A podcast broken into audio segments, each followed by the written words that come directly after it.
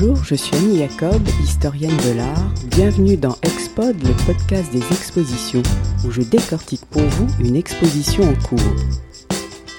Si Berthe Morisot est connue de tous comme la première femme impressionniste, le podcast que je vous propose de découvrir met l'accent sur les influences qui ont marqué sa manière de peindre, d'où l'intitulé de l'exposition Berthe Morisot et l'art du XVIIIe siècle, présenté depuis le 18 octobre au musée Marmottan-Monet en collaboration avec la Dulwich Picture Gallery à Londres, où elle a d'abord été montrée. Pour étayer le propos, 65 œuvres ont été réunies. Les œuvres de Berthe Morisot sont mises en regard de celles de François Boucher, d'Antoine Watteau, de Jean-Honoré Fragonard ou de Jean-Baptiste Perronneau. Si le sujet peut paraître étonnant aux yeux de certains, il faut savoir que les critiques de l'époque ont été les premiers à établir ce lien en la comparant d'abord à Chardin en 1865, puis à Watteau en 1875, avant de la rapprocher de Fragonard dans les années 1880. Une légende s'était d'ailleurs immiscée dans cette affiliation, faisant de Berthe Morisot une parente de Fragonard, son arrière-petite-nièce, affiliation sur laquelle revient l'exposition pour mettre fin à un mythe qui a perduré pendant plus d'un siècle. Nous allons donc nous intéresser au lien que Berthe Morisot a tissé avec le XVIIIe siècle, non seulement dans sa façon de peindre, mais aussi dans sa manière de vivre, et montrer combien cet art a imprégné également ses amis impressionnistes. Berthe Morisot, née à Bourges en 1841, est issue de la haute bourgeoisie. Son père est Tiburce Morisot, qui dans sa jeunesse avait suivi une formation d'architecte à l'école des beaux-arts de Paris, est nommé préfet de 1840 à 1852 d'abord en Haute-Vienne, puis dans le Calvados. Durant ces deux mandats, il développe de nombreuses actions en faveur des arts, incitant les particuliers à faire don, je cite, de leurs vieux tableaux, à savoir des œuvres du XVIIIe siècle, considérées alors comme dépassées. C'est ainsi que le musée de Limoges acquiert par exemple Dame à la source, dit aussi portrait de la marquise de Boufflers de Jean-Marc Natier, ou encore Pastoral ou Berger gardant ses moutons de François Boucher, deux œuvres présentées au musée Marmottan-Monet. Aussi l'exposition s'ouvre-t-elle avec le portrait en pied du préfet Tiburce Morisot, peint en 1848 par Léonard Georges Ardan du Majambeau. Alors préfet de Limoges, il apparaît en amateur d'art, près d'une table où sont posés deux livres et une gravure, tandis qu'à l'arrière-plan se déploie une galerie de tableaux faisant référence au rôle fondateur qu'il a eu dans la création des musées de Limoges, celui des beaux-arts et celui de la porcelaine Adrien Duboucher. Quand la famille Morisot arrive à Paris en 1852 et s'installe à Passy, Berthe et ses deux sœurs, Yves et Edma, sont inscrites dans un établissement catholique réservé aux jeunes filles de la haute bourgeoisie, le cours Désir. Pour parfaire leur culture, elles suivent des cours de piano, mais également de peinture pour Edma et Berthe. Elles ont d'abord pour professeur un ancien élève d'Ingres, Joseph Benoît Guichard, puis Berthe, souhaitant être initiée au plein air, suit les cours de Camille Corot, puis d'Achille Oudinot.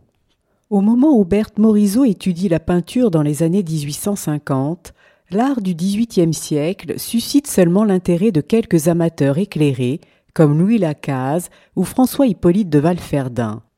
Après avoir été condamné par Diderot puis oublié à partir de la Révolution, les musées laissent peu de place en effet jusqu'au milieu du XIXe siècle à la peinture du temps de la Pompadour, jugée licencieux et décadent. Le Louvre possède alors une seule œuvre de Watteau, l'embarquement pour Citer, sept bouchées dont Diane sortant du bain, neuf chardins et trois fragonards. Il faut attendre 1860 pour que les mentalités changent et que le public puisse enfin découvrir et admirer cette peinture. La Galerie Martinet organise une exposition regroupant 433 œuvres issues des collections particulières, intitulée Tableaux et dessins de l'école française, dont 300 œuvres sont dédiées au XVIIIe siècle, parmi lesquelles le Pierrot de Watteau, le lever et le coucher du soleil de Boucher, ou encore les hasards heureux de l'escarpolette et le chiffre d'amour de Fragonard. L'exposition Martinet marque ainsi un tournant dans la redécouverte de l'école française du XVIIIe siècle, qui exalte la beauté, la nature et les couleurs claires. Berthe Morisot, âgée de 19 ans, a probablement dû s'y rendre sur les conseils avisés de ses professeurs.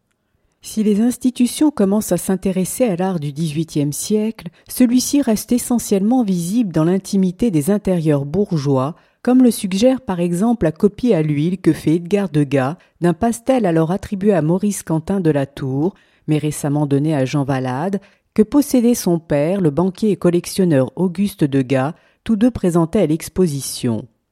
C'est également dans un intérieur bourgeois, empreint de l'esprit XVIIIe siècle, que Berthe Morisot décide de parfaire en 1864 sa formation théorique et pratique auprès de Léon Risner, cousin germain de Jeanne Delacroix et petit-fils de Jean-Henri Risner, qui avait été ébéniste ordinaire du roi Louis XV et fournisseur officiel de la couronne.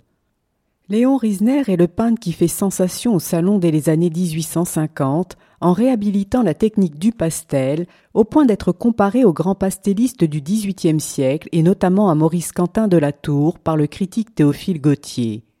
Un pastel de Léon Risner est d'ailleurs exposé au musée Marmottan Monet. Il s'agit du portrait de sa fille Rosalie, réalisé dans cet esprit XVIIIe, aussi bien dans le fer que dans la représentation. Léon Risner, profondément attaché à cette période qu'il considère comme l'âge d'or du goût à la française, se fait construire un hôtel particulier entièrement dédié aux souvenirs de ses ancêtres au 18 cours La Reine, aujourd'hui cours Albert Ier, dans le 8e arrondissement tout près des Champs-Élysées. La demeure est ornée de meubles estampillés, de lambris et de tapisseries. De son grand-père maternel, Pierre Mélon assassin de Longrois, garde-meuble de la couronne, il a hérité de six tapisseries autour des fêtes italiennes, tissées à la manufacture de Beauvais d'après des cartons de François Boucher, à savoir la danse, la musique, le jardinier, le chasseur, la pêcheuse et l'opérateur. Dans cette grande pièce où sont accrochées les tapisseries, Léon Risner en fait une école de dessin et de peinture d'après François Boucher. Il a pour élève sa propre fille Rosalie, qui d'ailleurs copie à l'huile les six tapisseries dans de petits formats présentées au musée Marmottan Monet, ainsi que trois autres de ses œuvres, dont l'une la représente aux côtés de son père qui lui prodigue des conseils pendant qu'elle peint, tous deux vêtus à la mode du XVIIIe siècle.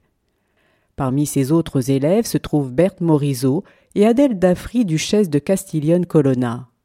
En fréquentant l'hôtel particulier des Risner, Berthe Morisot s'imprègne de l'art du XVIIIe siècle et fera à son tour du pastel une technique de prédilection. Entre ses premiers paysages de 1864 et le début des années 1870, elle apparaît déjà comme une pastelliste accomplie. En outre, au salon officiel où elle expose à partir de 1864, dès l'année suivante, elle se fait remarquer par la critique qui souligne une excellente étude de nature morte mademoiselle Morisot cherche à la suite de Chardin et trouve la vérité vraie. Elle commence ainsi à distiller dans son œuvre des références au XVIIIe siècle, tout en les adaptant à son époque, si bien que Stéphane Mallarmé écrira Elle a toute la légèreté du métier, avec une pointe du XVIIIe siècle exaltée de présent. C'est à l'école de Léon Risner que Berthe Morisot se lie d'amitié avec la duchesse de Castiglione Colonna, qui finit par louer le premier étage où se trouvent précisément les tapisseries d'après Boucher pour s'adonner à sa passion. Adèle Daffry, duchesse de Castiglione Colonna, est sculptrice et peintre. Elle est connue sous le nom d'artiste Marcello. C'est dans ce décor que Berthe Morisot pose pour Marcello en 1875.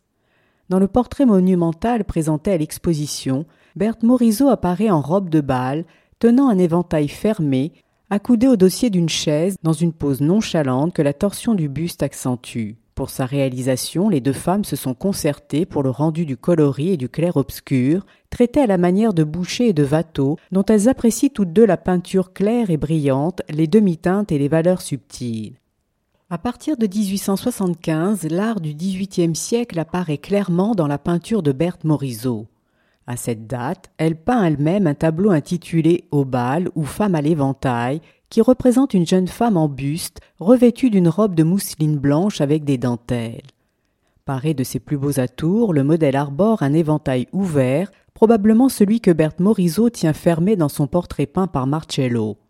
Cet éventail qui appartient à l'artiste est présenté pour la première fois à l'exposition avec un autre de ses éventails en regard du tableau, tous deux réalisés durant la seconde moitié du XVIIIe siècle.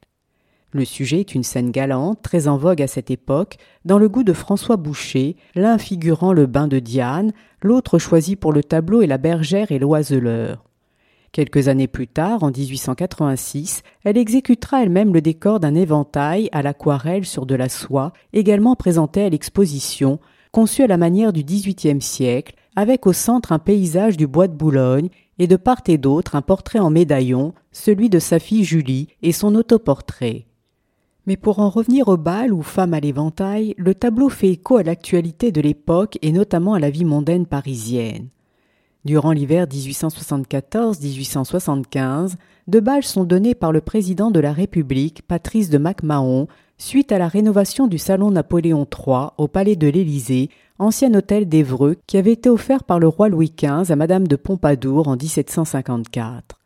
Berthe Morisot, qui vient d'épouser le 12 décembre 1874 Eugène Manet, le frère d'Édouard, veut assister au second bal donné le 28 janvier 1875.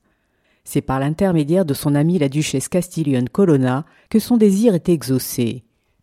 Si le XVIIIe siècle est avant tout présent dans les intérieurs bourgeois et surtout connu de l'élite, une date importante contribue à l'élargissement de la connaissance de l'art du XVIIIe siècle grâce au legs Louis Lacaze au musée du Louvre en 1869. C'est à la même époque que Berthe Morisot fait la connaissance d'Édouard Manet au Louvre, où se rendent les artistes pour copier les maîtres et trouver l'inspiration. Le legs du grand collectionneur Louis Lacaze est historique dans l'histoire du musée, car c'est la donation la plus importante reçue par le Louvre d'un particulier. Elle est inaugurée le 15 mars 1870 dans la salle des séances. Elle comprend de 175 œuvres, une partie est dédiée à la peinture nordique du XVIIe siècle et l'autre à l'école française du XVIIIe siècle. Parmi les chefs-d'œuvre figurent le Pierrot, l'indifférent, la finette d'Antoine Watteau, les figures de fantaisie de Jean-Honoré Fragonard, l'étude et la musique, mais aussi de Jean-Siméon Chardin, le Bénédicité, le château de cartes, la fontaine de cuivre et un ensemble exceptionnel de natures mortes dont la brioche que copie Manet. Pour souligner l'attrait des artistes contemporains pour le XVIIIe siècle, l'exposition propose la copie faite par Eugène Boudin, précurseur de l'impressionnisme et qui a eu pour élève Claude Monet, du pèlerinage à l'île de Citerre d'après Antoine Watteau. Si le tableau de Watteau est absent de l'exposition, une autre de ses œuvres est présentée, Les plaisirs du bal. Dans les fêtes galantes, sujet de son invention, le peintre aime à représenter des figures de dos. En regard de cette toile apparaît jeune femme arrosant un arbuste, peint par Berthe Morisot en 1876, qui reprend le motif. Dans son interprétation, elle réussit à rendre le même côté gracieux des plis de la robe, en ménageant les ombres, en jouant sur les contrastes entre le blanc argentin et le noir pour suggérer le volume, domaine dans lequel excellait Watteau.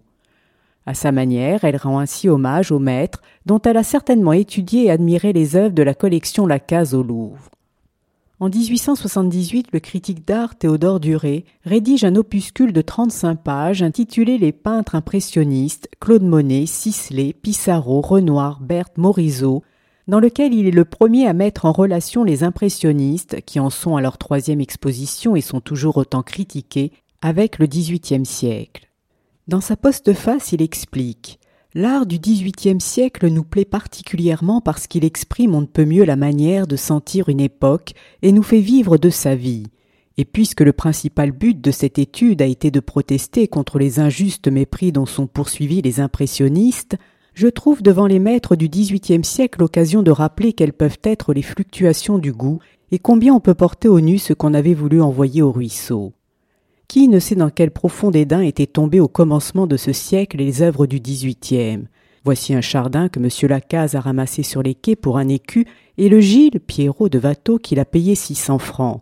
Et par parenthèse, je découvre que de son temps, Chardin subissait précisément ce banal reproche de ne pas finir ses tableaux et de ne peindre que des ébauches. Ce n'est rien moins que le père même de la critique Diderot qui s'élevait ainsi contre lui. À partir de ce moment, Berthe Morisot est l'artiste qui sera le plus rapproché des peintres du XVIIIe siècle par les critiques des expositions impressionnistes, et notamment de Jean-Honoré Fragonard. L'événement qui contribue à cette comparaison est la vente après décès d'Hippolyte de Valferdin en avril 1880, qui met à l'honneur après avoir été relégué au second plan Jean-Honoré Fragonard, en même temps que se déroule la cinquième exposition des impressionnistes, du 1er au 30 avril. Les œuvres envoyées par Berthe Morisot attirent l'œil des critiques qui font le lien avec Fragonard. Parmi elles se trouve Femme à sa toilette, exposée au musée Marmottan, auquel on peut ajouter dans la même verve Jeune femme en gris étendu et Jeune femme en toilette de bal. Dans ces scènes intimistes et de la vie quotidienne, Berthe Morisot franchit en effet une nouvelle étape dans sa manière de peindre par des couleurs plus claires, plus champêtres, plus lumineuses, plus chatoyantes, d'une facture plus libre, proche de l'ébauche. Les journaux traitant alors les deux événements à la suite l'un de l'autre dans leurs colonnes dédiées aux beaux-arts font le rapprochement avec Fragonard. Ainsi, Henri Trianon dans le Constitutionnel du 8 avril 1880 note ces ébauches rappellent sans la moindre servilité, mais par une sorte de filiation spirituelle, les plus charmantes ébauches de Fragonard. Elle est d'ailleurs très moderne de type et d'accent. Quelques années plus tard, Berthe Morisot réalisera un croquis au crayon à papier dans son carnet beige de la leçon de musique peinte par Fragonard, donnée au Louvre par Hippolyte de Valferdin en 1849, tous deux présentés à l'exposition. Si le XVIIIe siècle est éloquent dans son œuvre, il le devient aussi dans son quotidien. En 1882, Eugène Manet et Berthe Morisot font construire un immeuble familial 40 rue Villejuste, aujourd'hui Paul Valéry, dans le 16e arrondissement de Paris. Pour aménager son salon-atelier à la fois lieu de travail et de réception, loin de répondre aux engouements de la mode, elle se tourne comme Léon Risner vers le XVIIIe siècle. Elle décore ainsi les murs de lambris blanc Louis XVI, ornés en partie haute de vue ovale, et sur le dessus de la cheminée d'un imposant miroir et de son trumeau. Un exemple de ce genre de structure décorative est proposé avec la leçon de lecture peinte par Louis Aubert en 1740, lequel avait réalisé les décors des appartements du dauphin à Fontainebleau, Versailles et Compiègne. Le tableau qui est présenté à l'exposition est mis en regard d'une photo du salon atelier de Berthe Morisot, où l'on peut voir l'œuvre qu'elle a conçue en attendant de recevoir celle que Claude Monet, s'adonnant lui-même à la peinture décorative, a prévu de lui offrir, les villas Bordighera, aujourd'hui conservées au musée d'Orsay. En attendant son cadeau, Berthe Morisot conçoit une copie au Louvre d'un peintre encore peu apprécié, François Boucher. Dans un guide touristique de Paris et de ses environs daté de 1878, on peut en effet lire Boucher, dont le nom rappelle immédiatement la nature travestie, les qualités et les défauts de l'école pompeuse du XVIIIe siècle, exagéré avec le talent, excella surtout dans les décorations. Mais, rassure-t-on le visiteur, il n'est représenté au Louvre que par quelques toiles. Malgré les critiques virulentes, pour Berthe Morisot et Eugène Manet, François Boucher leur apparaît comme l'un des plus grands peintres, Berthe Morisot allant jusqu'à dire Cet homme extraordinaire a toutes les grâces et toutes les audaces. Au Louvre, elle copie donc en 1883 un détail d'une huile sur toile de 3 mètres 20 sur 3 mètres 20, Vulcain présentant à Vénus des armes pour aînés, peinte par François Boucher en 1757. Le musée Marmottan-Monet expose une grisaille qui prépare à la grande composition, à côté de la copie de Berthe Morisot. À main levée, ce panneau qui représente les nymphes dans les nuages est avant tout une interprétation pour dialoguer avec le maître, afin de restituer l'atmosphère éthérée, les vibrations lumineuses de Boucher, c'est-à-dire l'esprit Boucher. C'est également dans cet esprit Boucher qu'elle peint Les enfants à la vasque et Paul Gobillard-Peignant, deux œuvres emblématiques de cette période, présentées à l'exposition, où l'on retrouve la même facture et la même palette, avec une prédilection pour l'outre-mer et le rose. Malgré le dialogue de Berthe Morisot avec Boucher, jamais de son vivant elle ne sera comparée au maître. En 1885, un nouveau tournant s'opère dans la carrière de Berthe Morisot. À la galerie Georges Petit est organisée la première exposition de la Société des pastellistes français. Si le pastel est un médium qu'elle emploie dès le début mais de façon sporadique, il lui apparaît désormais comme un élément vital. On sait par exemple qu'entre 1875 et 1884, elle réalise en moyenne cinq pastels par an, alors qu'à partir de 1885, le chiffre passe à 20 pratiquant alors autant le pastel que l'huile, puis à une moyenne de 15 pastels jusqu'en 1893, réalisant dès lors un pastel préparatoire avant chaque huile pour établir les harmonies colorées et mettre en place la composition. Berthe Morisot est une très grande pastelliste. Elle utilise des pastels secs et demi-durs qu'elle travaille humides, à la brosse ou en double technique, sèche et humide. D'une exécution rapide, le pastel était initialement utilisé au XVIIIe siècle pour réaliser des portraits préparatoires avant le tableau définitif peint à l'huile. S'étant aperçu que le pastel était plus vivant et qu'il restituait davantage ce que l'on voulait dire, certains artistes l'employèrent également pour concevoir des portraits définitifs. L'exposition des pastellistes français ainsi présentée en 1885 met en évidence la redécouverte de grands portraitistes du XVIIIe siècle, et notamment Jean-Baptiste Perronneau, dont les dix pastels exposés suscitent l'enthousiasme de Berthe Morisot et la sympathie des autres impressionnistes. Le musée Marmottan-Monet propose aussi bien des pastels que des peintures de Perronneau pour montrer combien les huiles d'un grand pastelliste peuvent être confondues avec ses pastels. Le portrait de Karl Friedrich von Sternbach, peint à l'huile, en est un bel exemple. L'artiste parvient en effet dans ses coups de pinceau à mimer la touche des bâtons de pastel et à rendre l'aspect pelucheux du papier. En outre, ce portrait peut être rapproché de l'autoportrait de Berthe Morisot, une huile peinte en 1885. Elle en reprend non seulement la pose de profil très dix-huitième dont le regard fixe le spectateur droit dans les yeux, mais aussi les teintes et accorde une grande place à l'inachevé grâce à une touche rapide et nerveuse. Lorsqu'en 1892 Berthe Morisot perd son époux Eugène Manet, elle se tourne de nouveau vers François Boucher, l'artiste que tous deux admiraient et pour lequel ils avaient projeté de se rendre au musée des beaux-arts de Tours, afin d'y contempler Apollon révélant sa divinité à la bergère Issée, à propos duquel il avait écrit Boucher est le peintre de la femme. Il l'admire comme le plus beau joyau de la création. Il la voit comme une perle reflétant dans sa carnation toutes les nuances chatoyantes de l'atmosphère. Répondant presque à la dernière volonté d'Eugène, elle pose ainsi son chevalet devant le tableau de Boucher. Présenté à l'exposition, il est mis en regard du fragment peint par Berthe Morisot de nymphes s'enlaçant dans un sous-bois. Comme à son accoutumée, elle transpose Boucher dans son univers, où désormais le chatoiement des couleurs frise l'informel. En perpétuant l'esprit XVIIIe siècle tout en le modernisant, Berthe Morisot a ainsi établi un pont avec l'art français du XIXe siècle. En pleine possession de son art, elle disparaît hélas à son tour prématurément à l'âge de 54 ans en 1895.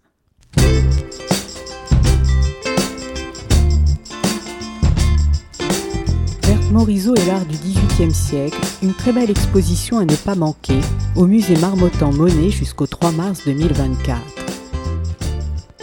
C'était Expod, le podcast des expositions.